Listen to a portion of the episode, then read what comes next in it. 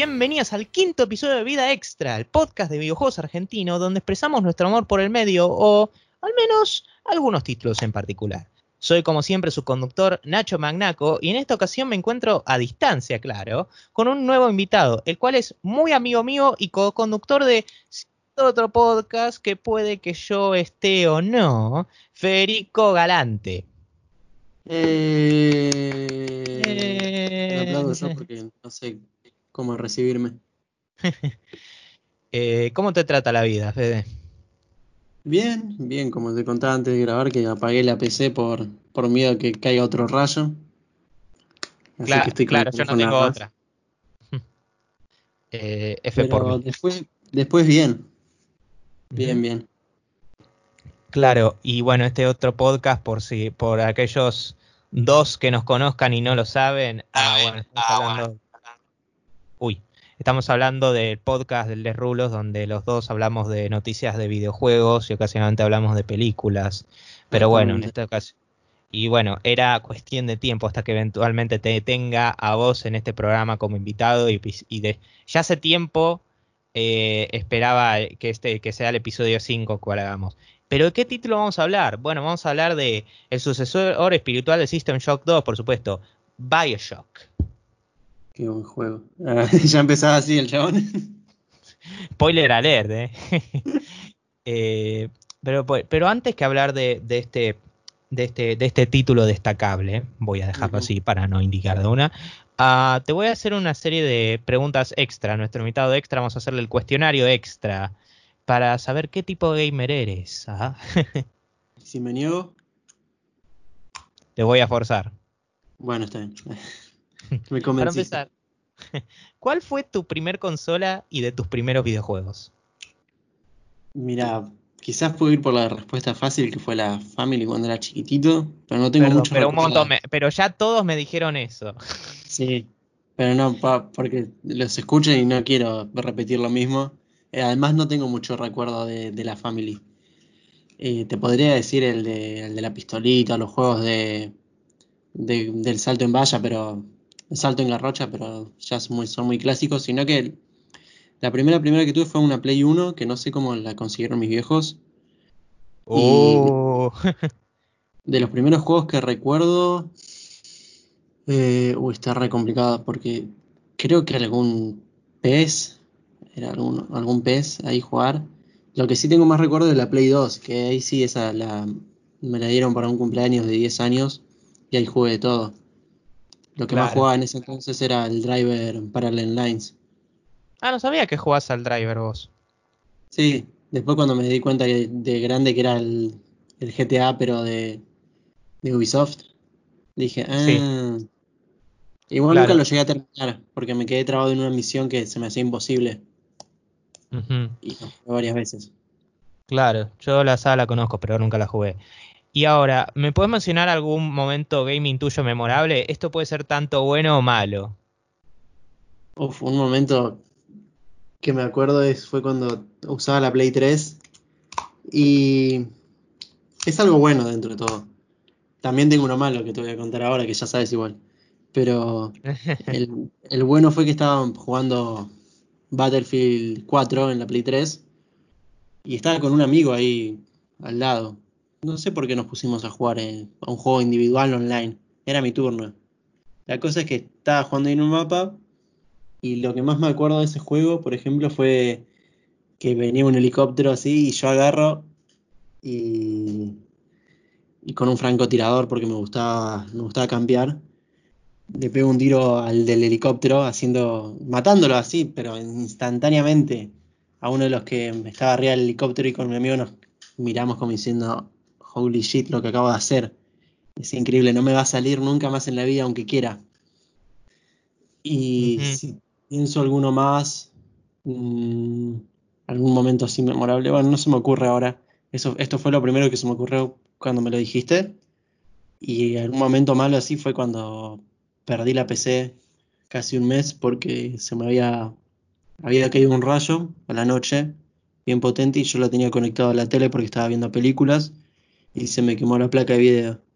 Bueno, la cuestión es que la mando al servicio y justo declaran la cuarentena y pasó casi un mes para que me la vuelvan a traer. Y ahora, como le decía Nacho al principio, le apagué la computadora directamente porque cayó otro rayo y fue como sac. Agarré a apagar todo y desenchufar todo. No, Olvídate de una. Olvídate. Tres postraumáticos. Postraumáticos, sí, tremendo. Ahora, la siguiente. ¿Hubo alguna consola y o juego particular que quisiste tener y hasta el día de hoy no tenés?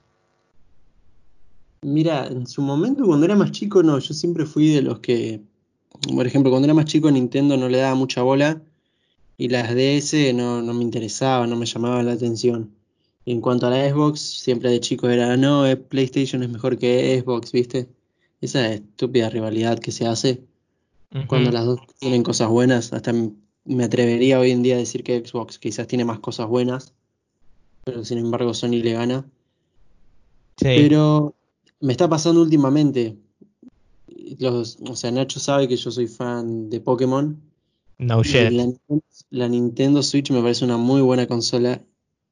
Y me, me envicié mucho con Pokémon últimamente. Y tengo ganas de tener la, Nintendo Switch para jugar al último Pokémon, al Sword and Shield. Además que van a salir las expansiones, todo. Y el tema de que es mundo abierto, me encanta. ¿Pero hay alguno más que el Sword and Shield que te gustaría jugar? O sea, no digo que no haya otro, pero otro que vos digas, uh, este estaría genial. Sí, el Mario Kart 8. Uh, ese sí. Eh, y qué más, y el Animal Crossing también. Ahora el nuevo, el New Horizons. Eh, bueno, por cuestiones de tiempo vamos a juntar estas dos preguntas en una porque no son tan diferentes. ¿Qué juego jugaste recientemente y esperás algún título que va a salir pronto o relativamente pronto? Bueno, últimamente estuve jugando eh, TFT del LOL, el modo este de Auto Chess, y un poco de LOL también. Tengo pensado jugar ahora.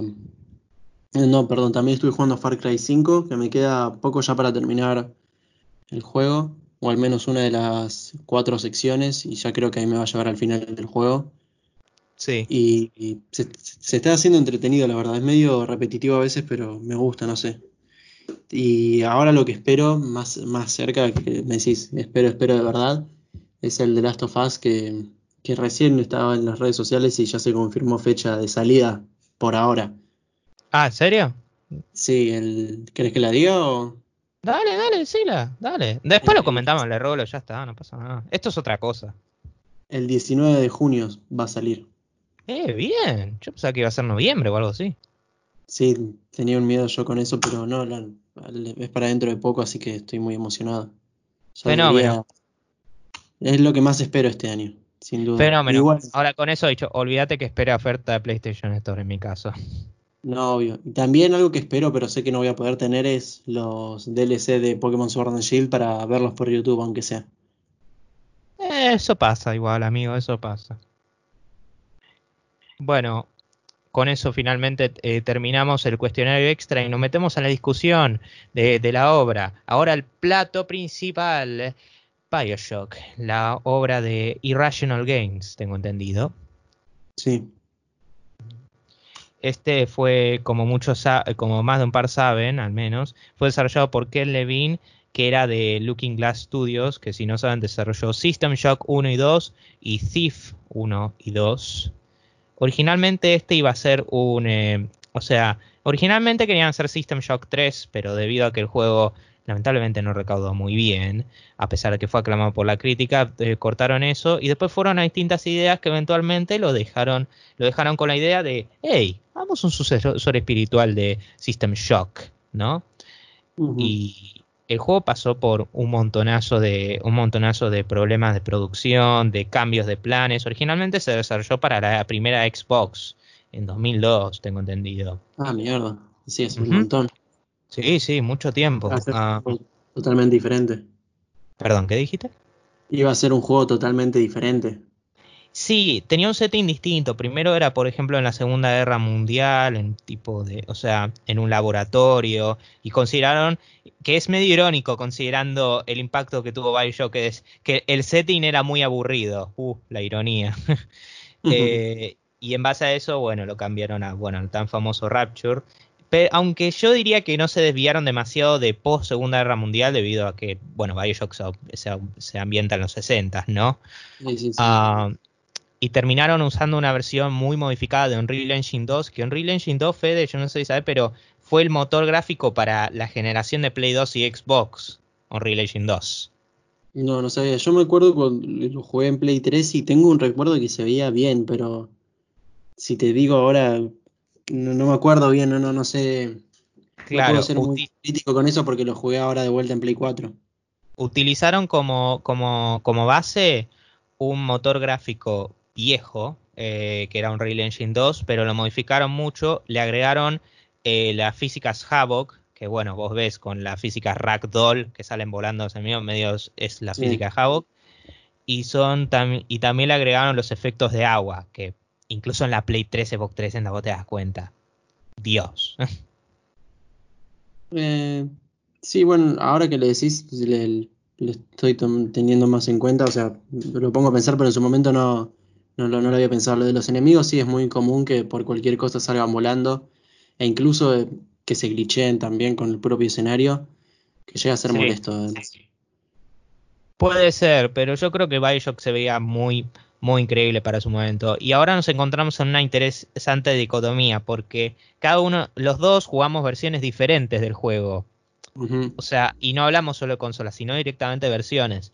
Yo jugué la versión original de PC en una resolución no tan alta, claro, no tengo PC gamer, pero whatever, a 60 frames y él jugó la versión eh, eh, de PlayStation 4 perteneciente a Bioshock The Collection. Sí, exactamente. La cual viene con sus mejoras visuales y algunos cambios. Yo aclaro que jugué la versión de PC original, no la nueva, todo lo demás, porque lamentablemente, debido a que piden requisitos nuevos, mi máquina no lo correría. Pero bueno, ya llegaremos a, eso. Ah, ya vamos a meternos en. E, ya vamos a abrir ese, ese, esa lata de orugas. Ahora, ¿de qué trata Bioshock en lo que se viene a sinopsis? Bueno, el juego empieza con, bueno, protagonista Jack, que nunca vemos su cara, esto no hay ningún spoiler, creo.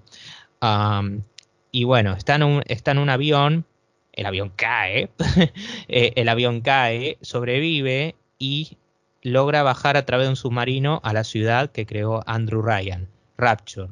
¿Qué es Rapture? Rapture es una ciudad la cual creó Andrew Ryan para que ya no haya gobiernos, ya no haya nadie que gobierne al otro.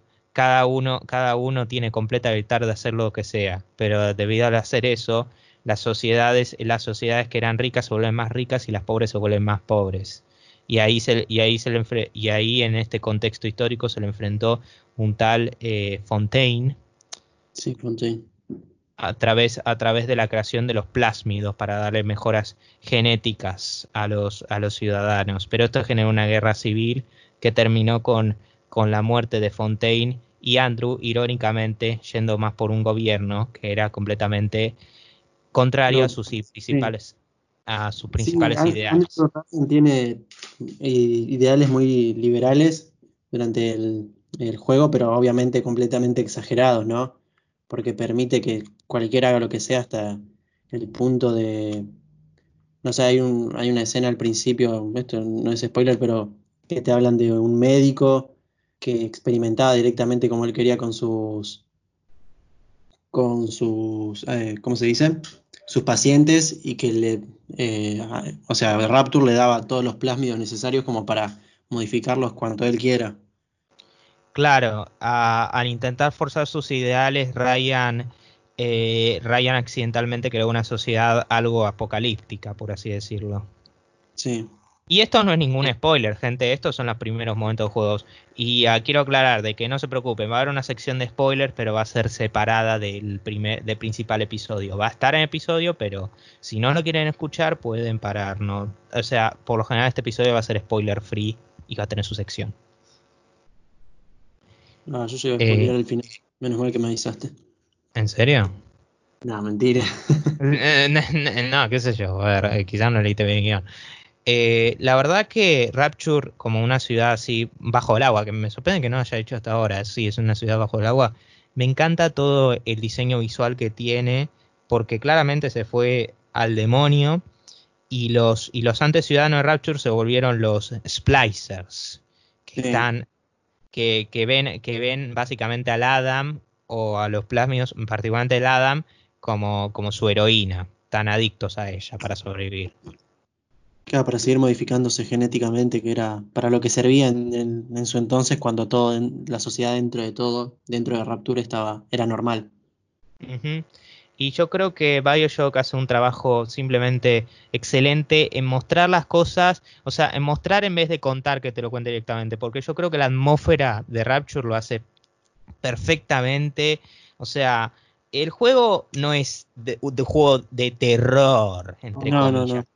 Pero hay secciones que honestamente a mí me dieron un poquito de paranoia y, y algo de, de nervios. Y no hablo de los Sí. Big Daddy solamente, ¿eh? No, a mí más que nada al principio te- estaba medio paranoico, uy, me dije, me va a aparecer acá uno, me, me voy a asustar. A Era, mí, a mí la primera, el- estabas desarmado. claro, claro, a mí el primer discurso que te da Ryan, o sea, no el discurso cuando está bajando, sino cuando te lo enfrentás y te habla vos directamente, ese discurso siempre me deja la piel de gallina, no solo por lo que dice la amenaza, sino que tenés a Splicer golpeándote y decía, ¡corre, corre! Uy, Dios. Sí, sí, sí, sí. Cuando está por cambiar de zona. Sí, sí, Dios. Sí, sí, sí. O cuando ves como un Splicer con ganchos mata, mata al primer eh, flaco frente a tus ojos. No, no. Eh, bueno, la, eh, la verdad que la ambientación me parece fantástica y es mucho decir porque este juego tiene 13 años y sigue y sigue bien y sigue ah, contando mucho, contando mucho más que al que otros juegos AAA de su época, en mi opinión.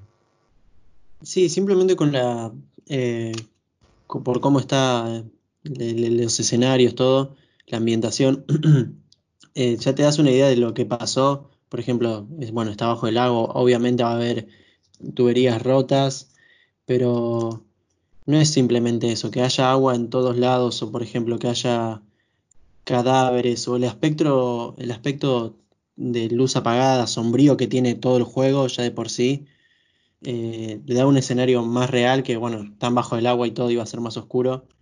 Y nada, es como decía Nacho al principio, que no te da miedo en sí, pero te pone medio paranoico y Es creepy, por decir, por sí. citar una palabra en, en inglés, creepy. sí, exactamente. Pero bueno, Fede, ahora metemos más en aspecto de presentación, en la estética, calidad gráfica, optimización, pantalla de carga. Y estaría bueno que, no sé, ya que hablamos de distintas versiones, yo dé mi, mi, mi perspectiva, vos de la tuya, ya que estamos hablando de versiones distintas. Dale.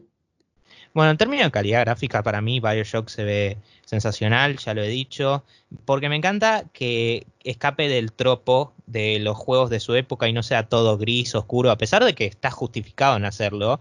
Y, y Rapture se sienta vibrante con sus colores, con sus, eh, eh, con sus eh, colores azules, algunos rojos, cómo se te hace contrasta. creer, te hace creer que en, en su momento vivió alguien ahí y te lo vende muy bien. Exacto, exacto. Eh, y en términos de optimización, el juego me corrió eh, bastante bien. Eh, insisto, lo tuve que poner una resolución muy baja, así que no tengo una PC gamer PC, pero per se, pero la verdad que el título me corrió bien sin problemas. Casi nunca tuve algún problema mayor. Creo que una o dos veces se me crashó, si no me equivoco. Creo que no, creo que no. Quizá me confundo con otro juego, pero bueno. Y bueno, pantalla de carga en PC, bueno, post no hay. hay una de, de, de dos segundos como mucho en la transición de, a- de áreas y ya está. Y banda sonora, mm, nos encontramos con un caso curioso, porque para mí Bioshock no tiene una banda sonora memorable de por sí, pero es una que apoya a la a- apoya a la ambientación, a la atmósfera y en su y para el juego sirve excelentemente bien. En especial esas piezas de música clásica que se encuentra para venderte que son los 60. Sí, muchas veces estás jugando o andando simplemente por el mapa y se escucha de fondo mientras estás peleando algo. Y eso le da un toque especial, a mí me me gustó bastante. Además juega también con ese mundo de que, bueno, la gente que iba ahí era gente eh, rica, no era gente normal y que, bueno, era que les gustaba gastar. Y yo creo que también lo encuentro normal dentro que sea música clásica, algo que no muchos escuchan. Fenómenos eran, fenómenos, te digo. Eh, Y finalmente en actuaciones de voz tengo que destacar algo. Ah, yo este juego no lo jugué en su idioma original, lo jugué en doblaje en español, porque cuando lo instalé no me di cuenta que no lo puse en los settings. Y normalmente no me gusta mucho los doblajes al español eh, gallego, ya que no es mi tipo de lenguaje, se me hace muy incómodo. Y soy más de escuchar de mi idioma original. Con eso dicho, gente, tengo que destacarlo. El doblaje al español es excelente. O sea, de verdad, de verdad, pura calidad. El que le puso la voz a Andrew Ryan es un genio. O sea, en doblaje hablo, ¿eh? En el doblaje. Yo no escuché original, pero el doblaje es sensacional. Te vende ese factor de liderazgo y a la vez ah, intimidante que tiene el personaje. Destaco a él sobre los demás. Atlas, el de Atlas también hace un, trabajo bastante bueno, eh, pero el de Andrew Ryan, Dios. Sí, bueno, también están los, las voces de los de las grabaciones que te encontrás durante el juego. Claro. Y uno se esperaría que, bueno, después de decir esto, de lo que dijiste vos, esas grabaciones no sean de todo buenas, pero la verdad que también son muy excelentes. Y más cuando, por ejemplo, algunas grabaciones se escuchan, no sé, de, de, de Fontaine, de Atlas, de Andrew Ryan, pero también hay de personajes secundarios que, bueno, te ayudan al contexto de la historia y son muy buenas de verdad. Yo concuerdo con Nacho totalmente. el doblaje en el español Está bien que usa palabras de España como insultos. Ojo que la usa penitas, ¿eh? En mi experiencia, yo que apenas la usaba. De, hecho, a cierto punto del juego no me di cuenta.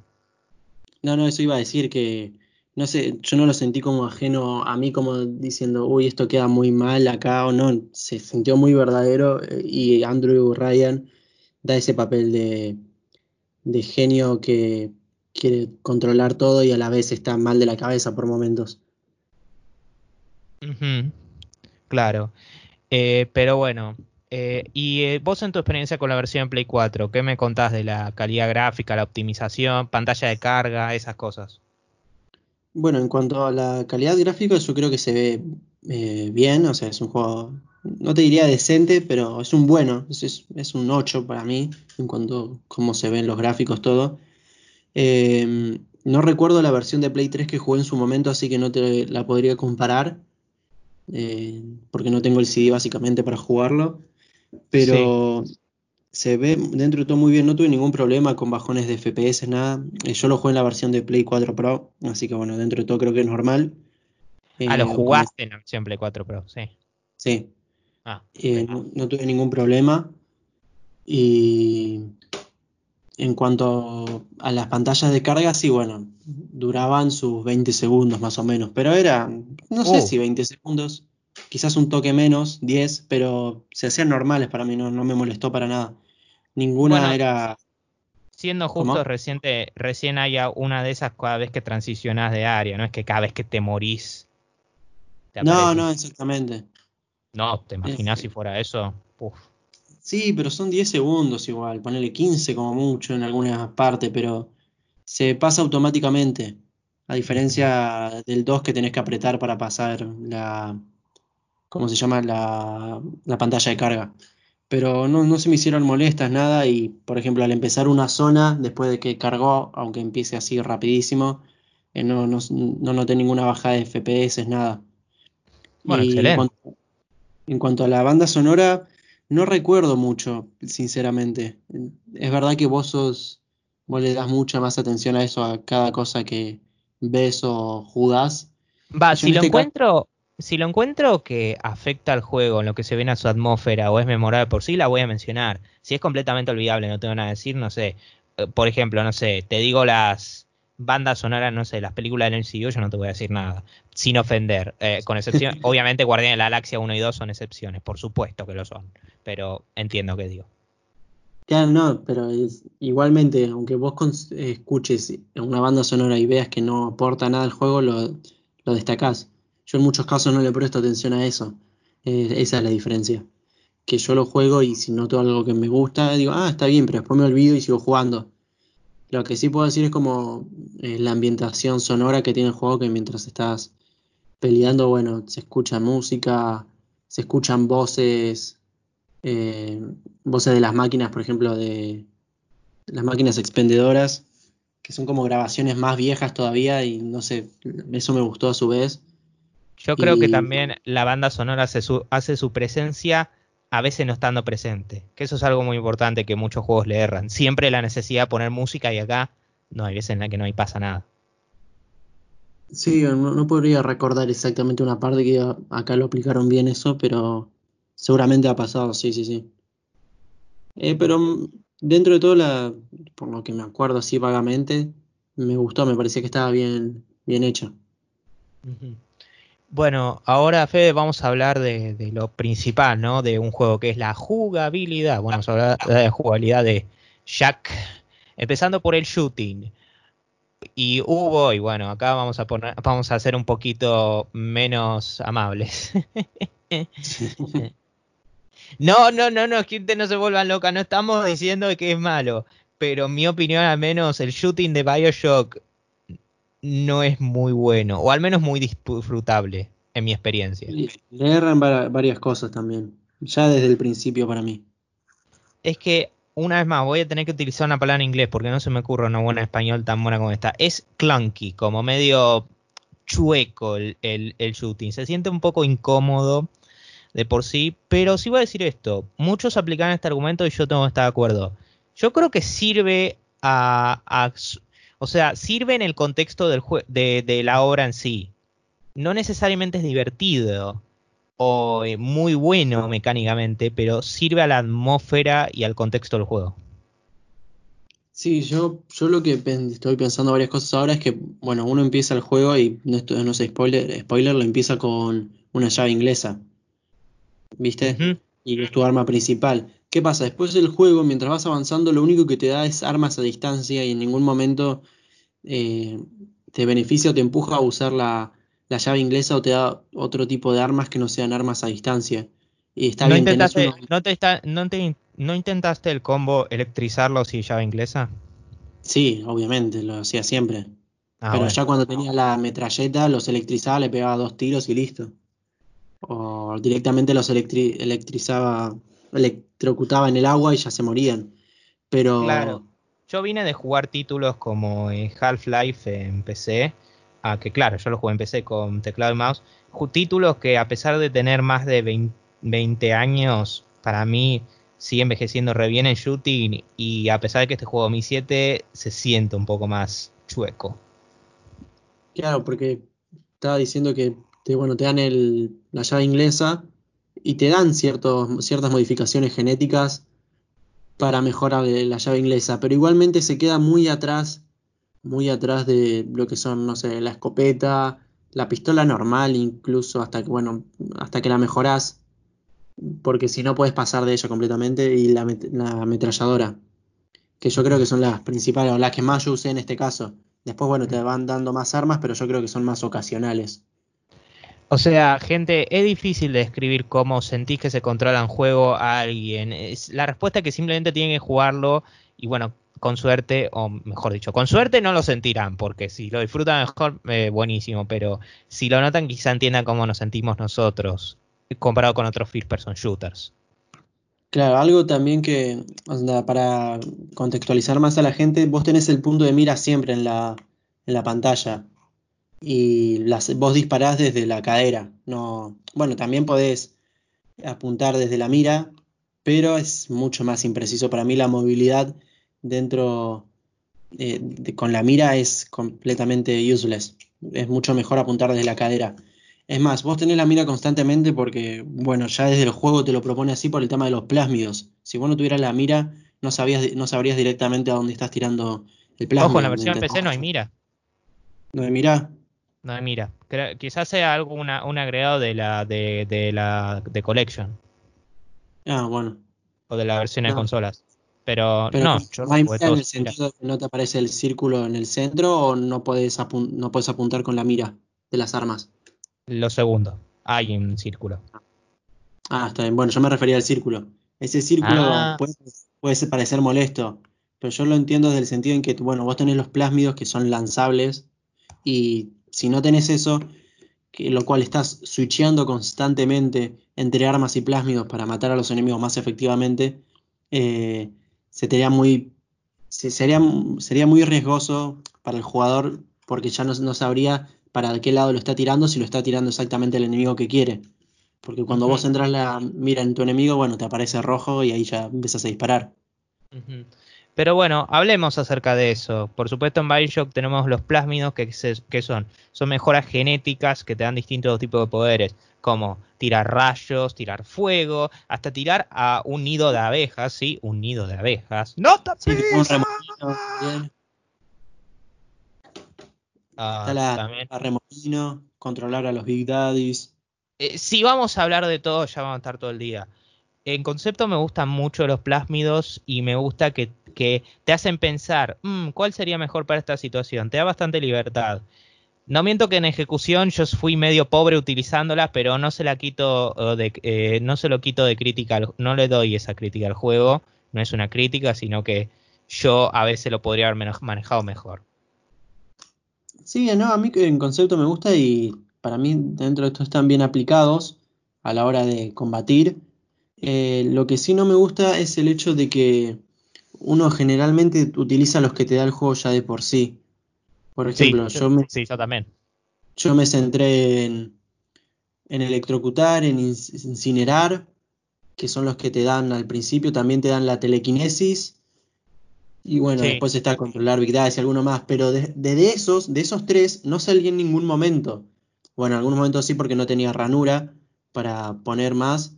Pero ya cuando tenés suficiente espacio, usás esos tres principalmente y ocasionalmente los demás. Por ejemplo, hay uno que, como te decía, es generar una trampa de un tornado que lanza a los enemigos al aire directamente y los mata, creo, tengo entendido, porque lo sé muy poco.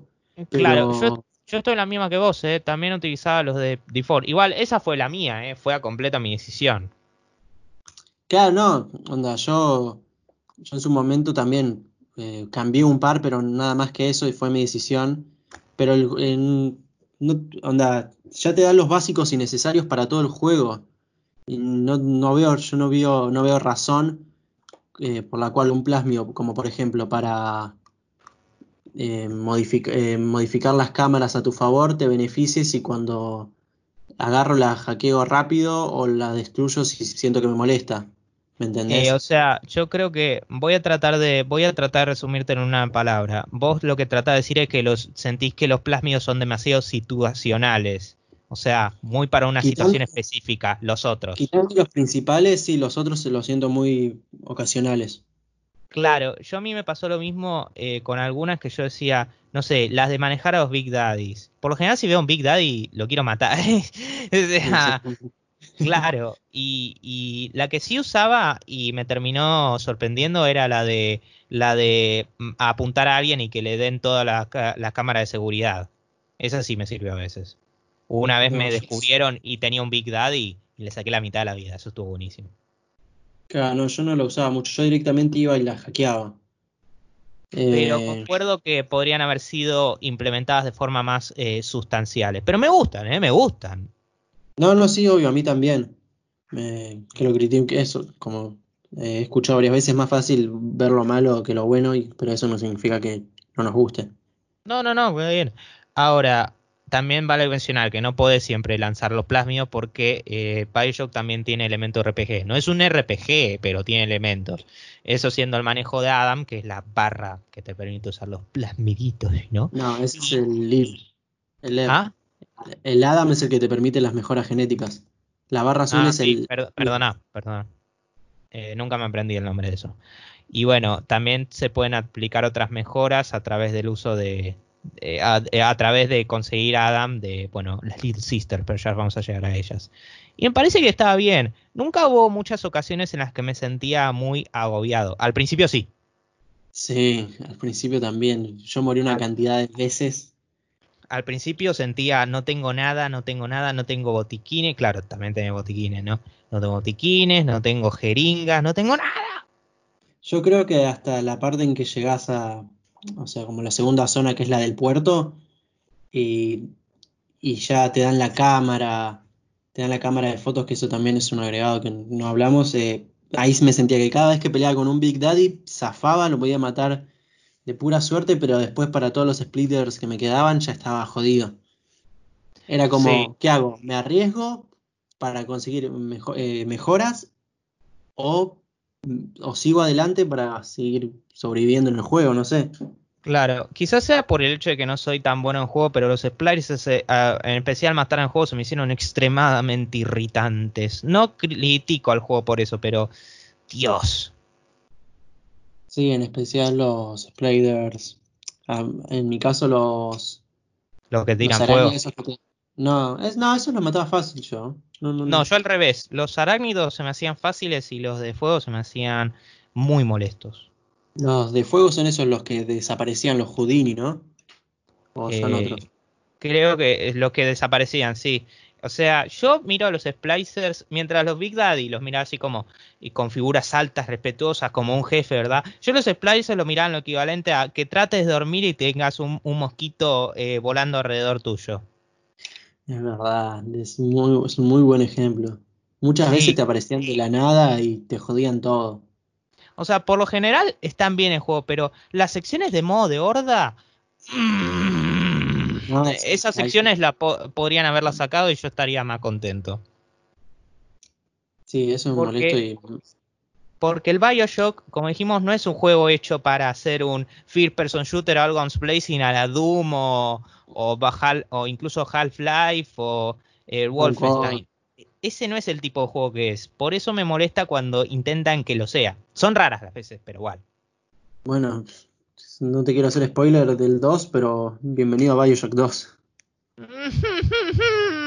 bueno, ya llegaremos a eso. F.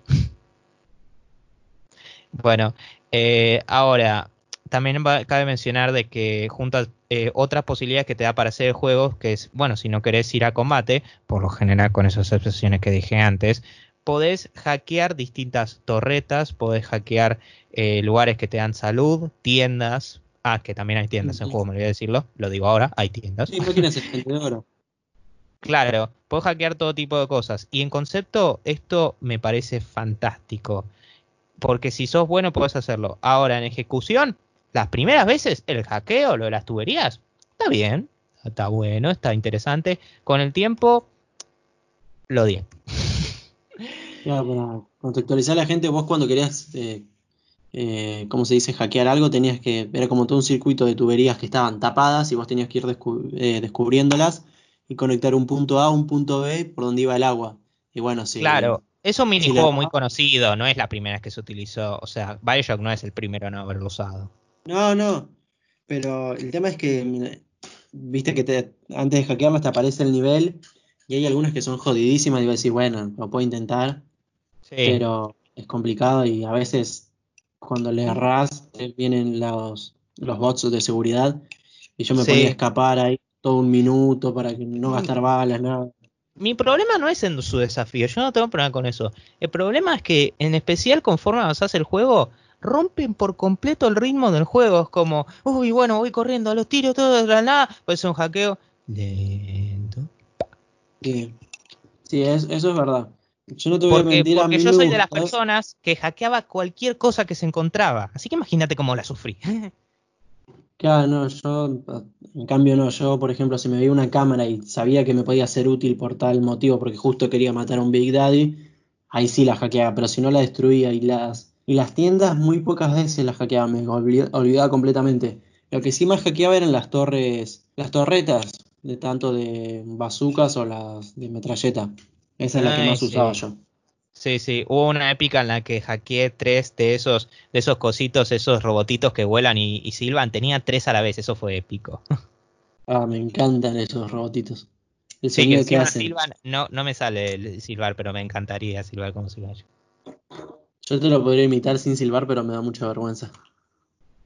¿Cómo lo podrías imitar sin silbar? Ay, nada, nada, deja, basta. Bueno, está bien. no lo, voy a hacer. Lo dejo. Eh, no, sí, pero hackeo se me hizo en ejecución eh, un tanto molesto. No rompe el juego para nada. O sea, gente, la razón por la que estamos destacando las cosas que nos gustan es porque el juego justamente nos gusta bastante, por si no dejamos claro, pero yo creo que un juego que nos gusta también podemos sacar cosas que quizá no nos gustaron o podrían ser mejor, mejores. No, sí, obvio. Eh, ya no es que me duela no es ese fanatismo idiota que tenemos de decir, no, es el mejor juego de todos, no tiene nada malo. No, nosotros reconocemos que tiene cosas para mejorar, pero aún así no quita que lo hayamos disfrutado. Bueno, ahora eh, pasemos a pasemos a uno de los rangos principales de Bioshock, lo que aparece literal en la portada, los Big Daddies. Los Big Daddies, para meter en contexto, son básicamente mini bosses. O sea, tu objetivo es llegar a las Little Sisters para para bueno, ya vamos allá a las Little Sisters, pero bueno, tu objetivo es llegar a las Little Sisters para conseguir a Adam. Pero las Little Sisters los guardan los Big Daddies, que son básicamente mini bosses que son eh, buff boys, así eh, son muy fortachones que tienen un, eh, un taladro en su mano y son Sí. bastante fuertes, muy resistentes y algo letales. Y voy a decir esto, los Big Daddies siempre me encantaron. Sí, a mí también. A mí también, desde la primera vez que lo jugué, me encanta el concepto de Big Daddy.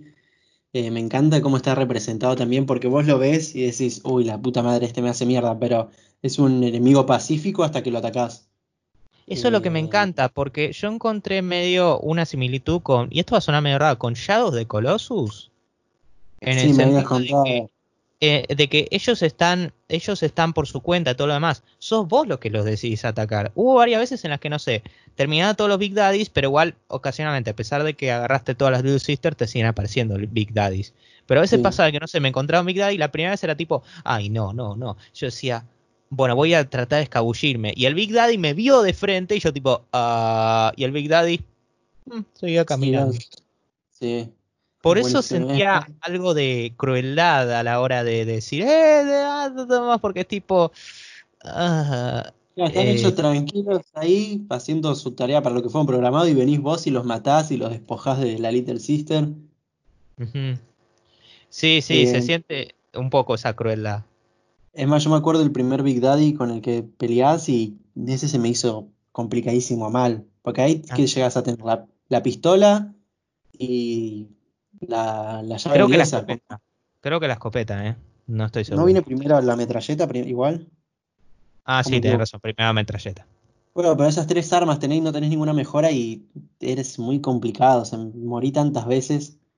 Sí, claro, yo también. Pero a pe- es como, a ver, es un monstruo, pero igual te sentís medio mal, pobre. No, sí. Y Además esto de no que necesariamente es spoiler, gente, simplemente nuestra experiencia. Lo que sí no sé si decir es que hay varios tipos. Hay varios, hay dos, hay dos tipos. Sí, que eso me, me molestó en cierto sentido. No, a mí me gusta porque uno es el más fortachón, más de frontal y similar a la potencia de una escopeta y el otro es más a distancia lanzándote misiles. Claro, sí, que tiene una remachadora. Pero lo que Claro, me el que se parece más al de Bioshock 2. Exacto. Lo que me molestó de eso es que después te muestran al... Más al final tenés un Big Daddy que es con rojo, de color rojo, y por lo que tengo entendido tiene otro nombre que se diferencia solo por el nombre de los Big Daddies del principio, pero en- básicamente en concepto es lo mismo Es un y skin, no es cambia skin. nada. Claro, es, sí, es el Big Daddy rojo del Fortnite. Y, y eso me molestó porque dije, podrían haber implementado otra cosa. Y no Claro. sé, otro Big Daddy, es, es lo mismo. Claro. Es más, al Big Daddy que te lanza granadas y tiene la remachadora, lo sentí más humano. Por el hecho de que, bueno, eh, te lanza cosas y tiene manos. El otro Big Daddy, por ejemplo, tiene un taladro que ese lo sentí así, mucho más monstruo. Claro. Eh, bueno, espera un segundito. Y bueno, también una vez que derrotás a los Big Daddies, y lográs derrotarlos, claro, es así, llegas a las Little Sisters que vos podés ir, sí, cosecharlas o salvarlas. Cosecharlas quiere básicamente decir matarlas. Y te mostrás con una cuestión de que es, si las cosechás, tenés el máximo de Adam, pero, eh, pero las matás. Pero si las salvás, conseguís un menor, una menor cantidad de Adam, diría 30% estimado, 40% menos, eh, ah, pero supuestamente te dan recompensa para más tarde. Y esto se vincula a los finales buenos o malos, que no voy a mencionar ni el giro, pero bueno. Sí, también eh, se basa en la relación que tenés con uno de los personajes llamado Tenenbaum, que fue quien creó a las Little Sisters, Sí. pero también juega por ese lado porque ella te dice sálvalas o sálvalas por favor, hazlo por mí. Y después, bueno, tenés a Atlas que te dice, tenés que sobrevivir para ayudarme, matalas y bueno, vos tenés que decidir. Está buena, está bueno porque no es tan simple. O sea, en cierta forma sí lo es, pero no es tan simple como casos como Infamous 1 y 2, que es bueno o malo. Que a mí eso no me gusta mucho, pero bueno. Eh, ahora, en relación a, a, la estructura, también me gusta mucho la estructura no lineal que tiene el juego, porque no es un mundo abierto, claramente. No, Eh, no, no. Pero, pero y sí tenés un punto, pero hay mucho backtracking, pero yo no creo que sea intrusivo. Te permite explorar un poco más el mundo y, y por ende hace que le dé más personalidad. Mira, no voy a entrar en spoilers, pero a mí en especial me molestó una parte en que te hacen ir y volver y yo lo sentí muy, eh, muy necesario. Ah, Me molestó mucho que me hagan perder tiempo en eso. No sé. Hay, hay un nivel que yo también creo que es, eh, creo que estamos hablando del mismo, pero bueno, hay un nivel también. pero con esa gorda, de, con esa gorda excepción, yo creo que por lo general está bien. Eh, pero, pero bueno, más bien que lo mencione ahora porque sí. No, lo voy a mencionar en la, mención- la sección de spoilers, ah, pero ese nivel ya va a tener su merecido. Pero bueno, Sí. Ah, también tenemos un minimapa que 80%, 80% de las veces, y estoy siendo muy generoso, me resultó completamente inútil y más intrusivo. No me gusta el minimapa. Eh, no, el, ¿Qué no eh? El mapa. El mapa, perdón. Ah, el mapa. Yo que dije, no, no había minimapa. Dije, me perdí de un minimapa todo el juego, pensaba. No, no, no, el mapa. No, para mí no está bien, bien eh, graficado el mapa. No, el mapa tiene un problema, es que te muestra las paredes y las escaleras, pero ¿qué tiene? Vo- Vos, estás al lado de una escalera y la bajás y, de- y no- y en vez de mostrarte el plano de ese lugar cuando bajás, te muestra como en otra zona. Es decir, te marca una flecha como a otro lado y a vos te hace creer que te fuiste a otro lado cuando en realidad bajaste y no es para nada, no, no te ayuda en nada. A mí también la versión de Play 4, cada vez que lo abría, eh, me eso sí, que dije que al principio no sufrí un bajón FPS, se me ba- eh, se bajaban los FPS cada vez que lo Ay, abría. Dios. No, Te lo qué juro, feo. solo con eso. Qué- Y qué al feo. moverlo, el movimiento era lentísimo y cada vez que expandía o abría, también era lentísimo, parecía que iba a 2 FPS por segundo. Horrible. Eh, bueno, también en el- mientras vamos explorando los niveles tenemos coleccionables y bueno, ahí llegamos a las grabadoras. Que Bioshock fue el que fue el pionero con esto, las grabadoras. Que muchos títulos intentaron hacer y, y le erraron, obviamente, porque no entendían el chiste. Pero bueno, el chiste es que vos Rapture ya la ves que está hecha bolsa. Y eh, está buena esas grabadoras porque te permite dar el contexto, cre- recrear ese Bioshock 0 que nunca sucedió, ¿se entiende? Claro, y como decías vos al principio, en vez de mostrártelo, te lo cuentan y te lo dejan a tu imaginación. Perdón, tenía que activar el ventilador. Ah, sí, sí, tengo mucho calor. Pero claro, en este caso me parece que está bien porque lo muestra las experiencias en directo, no es que lo están contando en retrospectiva a la gente, lo están viviendo ahí. Y, sí, te lo deja a tu interpretación, a tu imaginación, está bastante bueno para ese juego. Porque otro directamente te ponen en cosas que ya sabes todo lo que está pasando, todo lo que pasó y te dejan grabadora. Y es redundante, a ver, o sea, ¿qué te importa lo que diga alguien que mientras el mundo estaba completamente normal? Nada. No, sí, obvio. No, eh, se aplican muy bien y muchas, no, no es necesario que las agarres, pero muchas cuentan cosas que están buenas y te dan un ejemplo más de, de los personajes. Es más, también tenés personajes, eh, personajes secundarios que te dan a entender, como decíamos, eh, cómo era en ese entonces, además de los principales que se escuchan. Pero yo Eh, creo que son unos... Y, hasta te ayudan a, a veces hasta adelantarte en la historia, sin meternos en Claro, detalles. ¿no? exactamente. Eso iba a decir, que te ayudan a empujar al entendimiento de la historia, de por qué pasó Como, tal cosa. como que cuando suceden esa- esas cosas vos decís, ¡ah! Yo lo descubrí ya. No me ha pasado, pero sí. Ah, No, sí. Ahora, Ah, algo que quería hablar de las grabadoras, disculpe Nacho, es que Sí. por ejemplo en- acá en el 1, cuando vos las escuchás, eh, se combinan con todo el sonido ambiente y muchas veces se me hizo dificultoso escucharlas por lo que me tenía que quedar quieto y, y ponerme a escuchar de vuelta. Sí. Porque ponele que justo me ponía a escuchar una y me encontraba un splitter y me ponía a pelear o lo que sea.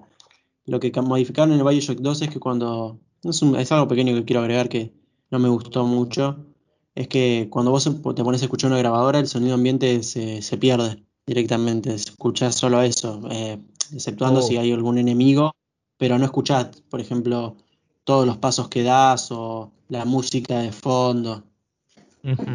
No sé, me permite darle más atención eso. Eh, Para mí es mejor esa, esa manera.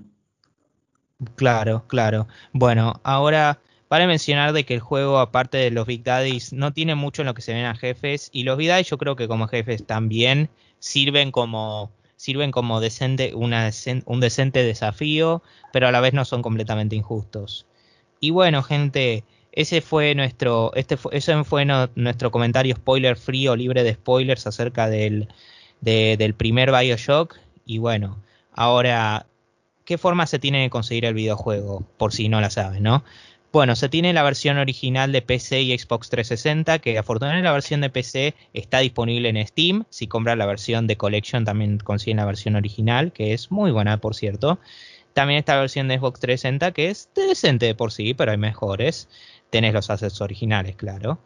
Ah, y también, ah, y también después tenés la versión de Play 3, que es un poco mejorada y a 1080p. Después está la versión de PlayStation 4, de Xbox One, la versión remasterizada, la versión remasterizada en PC, que advierto que tiene, sufre algunos crashes y bugs, así que vayan advertidos. Y también pronto lo van a poder jugar todo en la Nintendo Switch, ¿tengo entendido, Fede? Sí, en la Nintendo Switch, eh, lo- la de Bioshock Collection, que te trae los tres juegos. Claro, como el dicho. Y bueno, son bastante, bastante formas de jugar este juego. En especial la Nintendo Switch, que es muy interesante, ya que se puede jugar de forma, de forma completamente portátil, que va a ser algo bastante bueno. Más allá de que el Bioshock es un juego que tenés que ponerle más tiempo y no jugarlo casualmente, en mi opinión. Sí, para mí también. Te tenés que Pero bueno. y para Pero bueno, gente, ese fue, ese fue el episodio, la sección libre de spoilers. Bueno, si, si nos quieren escuchar, bueno, estamos en Anchor, que después se propaga Google Podcast, Spotify, Breaker, Pocket Cast y Radio Public. Bueno, eh, gente, si hasta acá llegaron quieren jugarlo, jueguen al título, realmente lo recomendamos. Y ahora, si ya lo jugaron, eh, quédense para la sección de spoilers. Y bueno, ahora ya pasamos a la sección breve de spoilers. Eh, vamos a concentrarnos más en las cosas más destacables, diría Fede. Eh, yo quiero empezar primero por, eh, por un tema que hablamos de- del mapa, o sea que el juego no es un juego eh, que, porque muchas veces pierde la linealidad que tiene, los niveles que tiene en backtracking, pero yo sentí completamente innecesario eh, un, un nivel. sí. O me molestó mucho lo que hicieron, lo hicieron muy largo. ¿Cuál, Porque cuál me podrán. En el nivel en el que vos te ves alterado, bueno, te ya te das cuenta, podemos hablar del giro, ¿sí? ¿No? Sí, obvio, obvio. Bueno, la- en el juego la- eh, Ryan tiene la disputa con Tenenbaum, no, con Fontaine, quien, eh, que es un traficador de Adam y de cosas del exterior, que, por ejemplo, Biblias, comida, cosas políticas, que eh, lo que quería Ryan es que no hubie- la gente decidiera por sí sola lo que quiere creer o no, pero a su vez, si le traen algo de afuera, dice que no. Y Sí. bueno, tiene esta pelea con Fontaine y entre una guerra civil que hay, Fontaine muere supuestamente. ¿Y qué pasa? Bueno, vos estás guiado por Atlas todo y te das cuenta que al final que Atlas es Fontaine y que a vos te criaron ahí en Rapture para luego, años más tarde, traerte acá. Y por supuesto Y tenemos esa frase que me encanta, que es eh, algo básica, pero es cierta, que es el hombre elige, el esclavo obedece. Loco, esa frase se me quedó, se me sigue quedando, la escuché. El giro no me sorprendió mucho, pero esa frase, man, esa frase. Sí, además porque eh, después del giro es como, es decir, sí, es, está muy bien, es una muy buena frase y que se contextualiza todo lo que pasa. Encima, es porque al principio cuando yo lo jugué yo decía, esto es, y voy a citar a Dayo acá, disonancia luego narrativa, porque es como que me está una opción, y, y Jack lo está matando sin mi opción, pero después digo, ah, porque lo están controlando, entonces es una alegoría del esclavo. In- in- intrigante Bioshock. Claro, y anda, ¿cómo te lo plantea el juego que te lo te controlan? Porque te- Atlas, Fontaine, en realidad, te- cada vez que quiere que hagas algo te dice, serías tan amable de... ¿Quieres? Mira, y a- en sí, en español te dice, ¿quieres? Y, en, Y y vos no te das cuenta cuando-. Claro, y vos no te das cuenta cuando lo, cuando lo haces, pero cuando te lo dicen es, es una muy buena manera de hacernos creer que estamos jugando porque, y avanzando porque de verdad queremos. Onda, no porque nos obliga la historia. Y la verdad eso me rompió completamente. No, no lo podía creer. A mí sí me impactó un poco más. Claro. Y bueno, y la cuestión es que cuando ya te das cuenta de que eh, Atlas es Fontaine y que lo vas a traicionar, te, te tomas un plásmido especial para que no te afecte su control mental eh, con Oh, el que te ya quiere matar. te referís. ¿Y qué pasa? Todo, todo tu código genético eh, sufre un catapum y empieza a mezclarse y de repente tenés un plásmido y de repente tenés otro. Y que tengas que... el tema de los plásmidos que vayan cambiando está bien porque te plantea una nueva dificultad, pero ¿qué pasa? Tenés que irte a, la- a otra sección, literalmente a otra sección, para buscar el plásmido que por fin te arregla todo eso para después volver a donde estabas y seguir con la historia. Se me hizo eterno eso, habré estado un día con eso porque dije, sí, no sé si necesario, pero para mí lo pudieron haber hecho más corto. Eh, Puede ser. porque dentro de la justificativa narrativa que te modifique el código genético y que te, y que te agreguen la dificultad de que se te cambian los plásmidos, me parece interesante, pero hacerte recorrer todo, eh, dos zonas básicamente porque tenés que salir de la que estás y cruzar toda una nueva, se me hizo insoportable. Eh, mira, ese nivel a mí no me, no me, no me molestó tanto, así que no, no acordamos eso. O sea, no me pareció, no me pareció muy bueno, pero tampoco, me pareció tan malo. No sé qué me pasa. Ah, pero un nivel que detesté, detesté, Fede, fue el nivel de proteger a Little Sisters. Odio las misiones de, esco- de escortar a alguien en los videojuegos. Todos los jugadores eh, es- semi veterano y con veteranos digo que hayan jugado más de un par de juegos, odian los, niveles de escortar a alguien. Incluso casi lo odio en Resident Evil eh, 4, pero al menos Resident Evil 4 tenía puntería. Y con la puntería de Bioshock y el shooting, ¡ay! Lo odié ese nivel. A mí no se me hizo tanto, eh, porque bueno, yo pensé, eh, bueno, van a ser un montón, pero cuando vi que eran tres dije, ah, bueno, está bien. El tema es que, bueno, te podés beneficiar de, de hackear las cosas, pero sí, es un poco complicado. El A tema mí es se como te murieron digo. 4 o 5 Little Sisters. Ah, ¿en serio? A mí se me murió Sí, una. no, no, no, estaba furioso. Porque yo decía, encima yo decía, uh, vamos a hacer vida y qué vamos, vamos al mar. Yo estaba re emocionado, como no sé, vamos a ir más, todo eso, pero no, es horrible. Ni se No, no, a aprovecha la oportunidad, en, jugablemente hablando. No, acá, para mí sí, porque tenés el, taladro infinito a diferencia del Bioshock 2. Y con eso sos. Jesús, Jesús y podés hackear el alrededor tuyo. Es más, yo ponía trampas, todo. Y se me murió una literalmente porque me fui para otro lado y para matar a un splitter. Y después cuando volví ya la habían matado. Pero nada más. Lo que te digo es si eso te molestó, bienvenido a Bioshock 2. Insisto, el Bioshock me parece un gran juego, pero esas secciones. Bueno.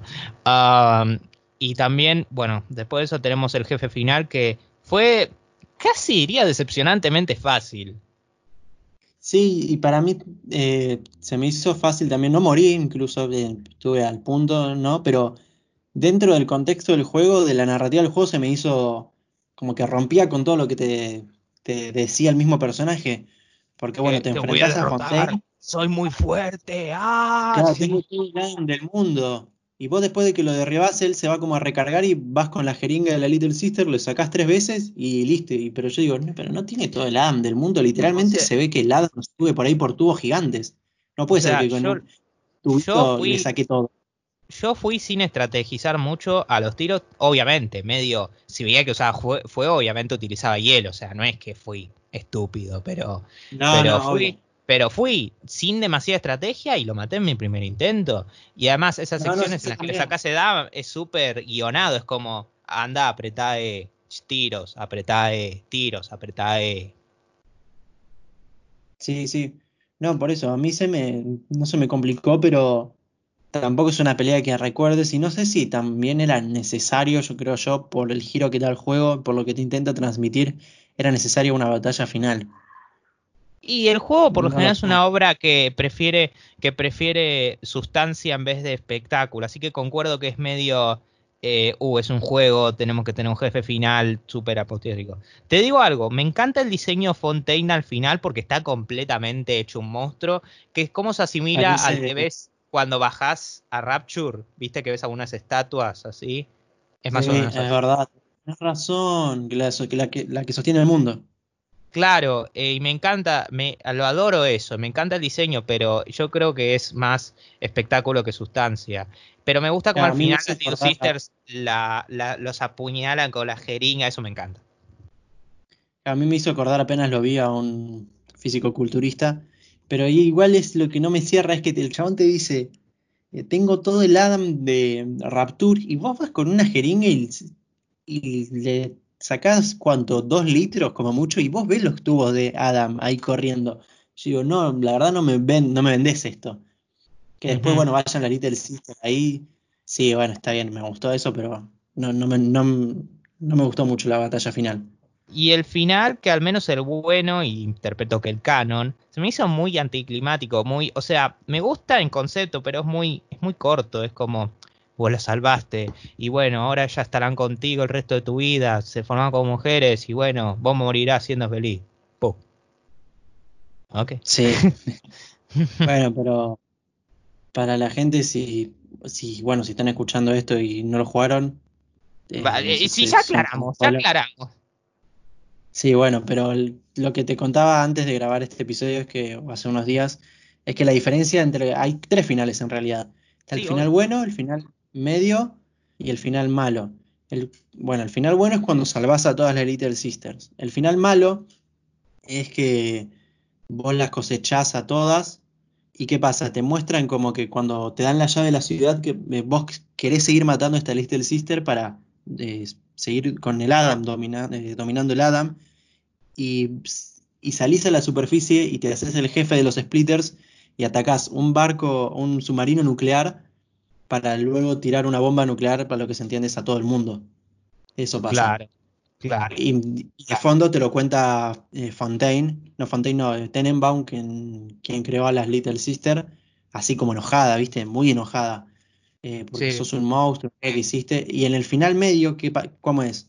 Vos tenés que ponele, hay 20 Little Sisters, vos mataste a, en vez de matar a todas o salvarla a todas, vos mataste a 10, no, mataste a 5 y, liberaste a 10. Ahí qué pasa? Pasa exactamente lo mismo que el final que el final malo, pero Tenenbaum eh, te lo cuenta con una voz decepcionada, como que esperaba algo más de vos. Y esa es la única diferencia. Sí, la verdad que últimamente no aporta mucho, es como, bueno, ahí. O sea, no, no, sí, No, no, el final medio no. Eh, pero el final malo el final, si yo, por ejemplo, vi el final bueno y dije, ah, qué lindo, y después busqué el final malo y dije, no, qué porquería, porque en el momento en que agarra a las Little Sister como para cosecharlas y se dan cuenta que son, que las va a matar, porque quieras o no son nenas, me partió el corazón. Dios. Quizás muy sensible, no sé. No, no, no, entiendo, entiendo. Siguen siendo niñas. niñas monstruo, pero niñas. además, si, si, ya en Monster Sync te podés conectar con niños y niñas monstruo, acá, ¿por qué no? Acá, ¿Por qué acá no? Me causaba mucha, muchas veces gracia lo que decían las Little Sisters mientras iban con el Big Daddy. señor, Pompas, eh, o, eh, vamos a por Los Ángeles, señor Pompas, cosas así. me, claro. me parecía tierno. Claro. O sea, sí, son medio monstruos, pero son niñas. Ellas, ellas no saben lo que están haciendo. Es así se, bueno, así fueron creadas. Eh, sí, sí. Sí. Pero bueno, pero bueno, Sí, con esto ya lo vamos cerrando, ¿no? Sí, es tu podcast, no sé. Sí, sí. No, no, no, a ver, a ver, a ver, si vos querés, eh, está bien. No, no, no, te estoy jodiendo. No, no tengo... Creo que hablé todo lo que quería hablar, sinceramente. Sí, hasta ahora es el episodio más largo, con suerte no con mucha diferencia, pero igual. Eh, pero bueno, gente, ese fue nuestro, eh, eh, bueno, ese fue el episodio número 5 de Vida Extra acerca de Bioshock. Esperen al siguiente donde tenemos al siguiente invitado y nada, como siempre, muchas gracias por estar, por estar acá, Fede. Muchísimas gracias. gracias a vos, Nacho, por invitarme a hablar de este hermoso juego. Y bueno, también hay otro, está el podcast, el otro podcast que co-conduce él y yo, que es, bueno, Les Rulos. Ah, y bueno, Una vez más voy a repetir las redes. Ah, es cierto, no mencioné las redes. ¿qué gil- ah, bueno. Si quieren comunicarse con nosotros a través de email, lo pueden hacer a través de vidaextraresponde.com. Después tenemos la cuenta de Instagram que es Vida Extra directamente, así, Vida Extra separado con X, recuerden. Y como siempre, esto se distribuye a través de Anchor y después vas a Google Podcast, Spotify, que es obviamente la más, la más popular, ¿no? Breaker, Pocket Cast, Radio Public y, y- y Radio Public. Y recuerden además que Anchor está completamente gratuito, no tienen que tener un servicio premium, es para podcast. Así que si tienen el deseo de escuchar el podcast, pero no quieren pagarse un servicio premium Spotify ni escuchar anuncios, escuchen en Anchor. Fue una repromoción, ¿eh? Sí, Pero bueno. no, ya te podría pagar Anchor, ¿no? Sí, sí. No, pero en serio, eso sí es bueno. Pero bueno, gente, ese fue el quinto episodio. Esperen el próximo dentro de dos semanas. Saludos, cuídense y que la lluvia no los moje. Y si los Chau, moja, chau. están mal porque salieron. Saludos. Chao.